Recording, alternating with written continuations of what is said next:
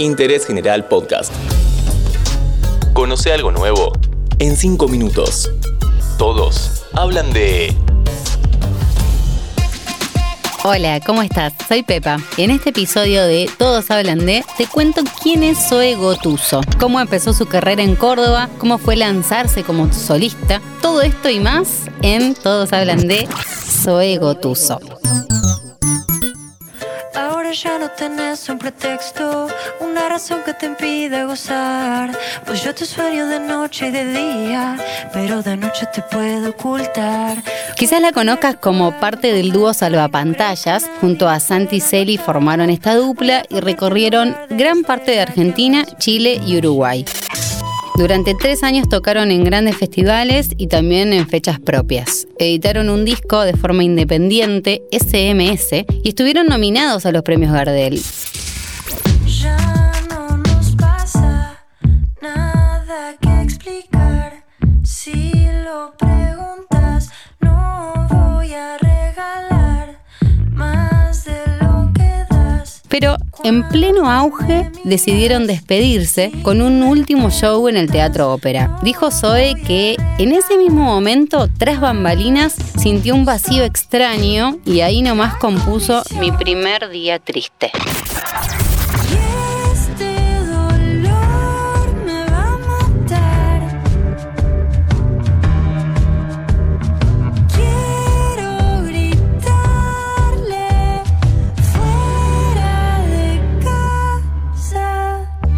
Zoe se crió en una casa llena de música en Villa Belgrano. El disco que más le gustaba era Eco de Jorge Drexler.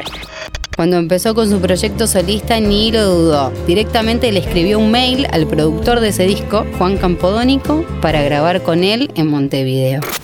Una de las cosas que más me mueve, las personas y la música, los vínculos y la magia de la música también. Mira, es bastante trillado decirlo, pero un poco me, salvó la vida la música. Y creo que los que, no sé, les gusta hacer casas y esa es su pasión, quizá les salvó la vida la arquitectura, no sé, a mí es la música y me ayuda a, a tener algo que hacer y a poner tantos pensamientos en un lugar y encima, como consecuencia, no solo que dejo de estar menos loca, sino que alguien dice, ah, tu canción me sirvió para entender algo. Y eso me parece increíble, por eso digo, como me salvó la vida.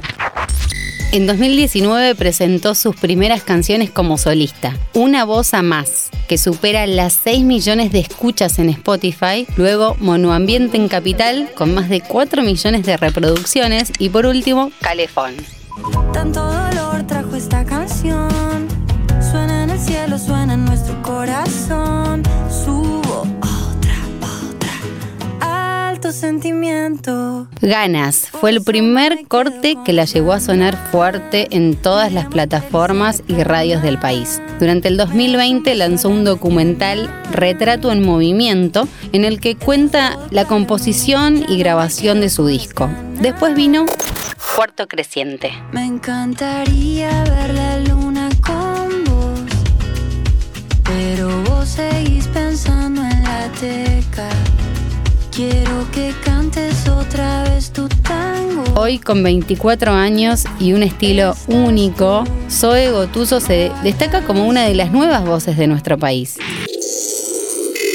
cuando uno tiene resultados rápidos de algo que está haciendo, es como el mejor incentivo que hace que el motor se mueva, ¿viste? Como tener respuesta inmediata, que a mí eso te digo, yo no, yo tenía mucho miedo de salir sola y ahora como que estoy recibiendo mucho cariño y estas canciones están llegando lejos y me incentiva mucho.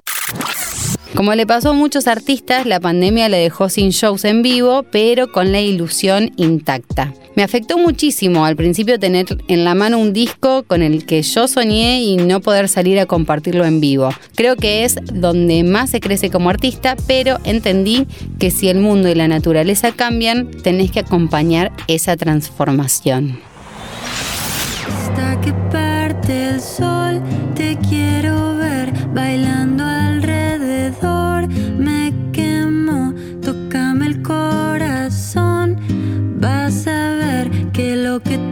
Todos hablan de Zoe Gotuso y lo seguirán haciendo. Descubrí algo nuevo todos los días en interésgeneral.com.ar. Spotify, Amazon Music, Apple Podcast y Google Podcast.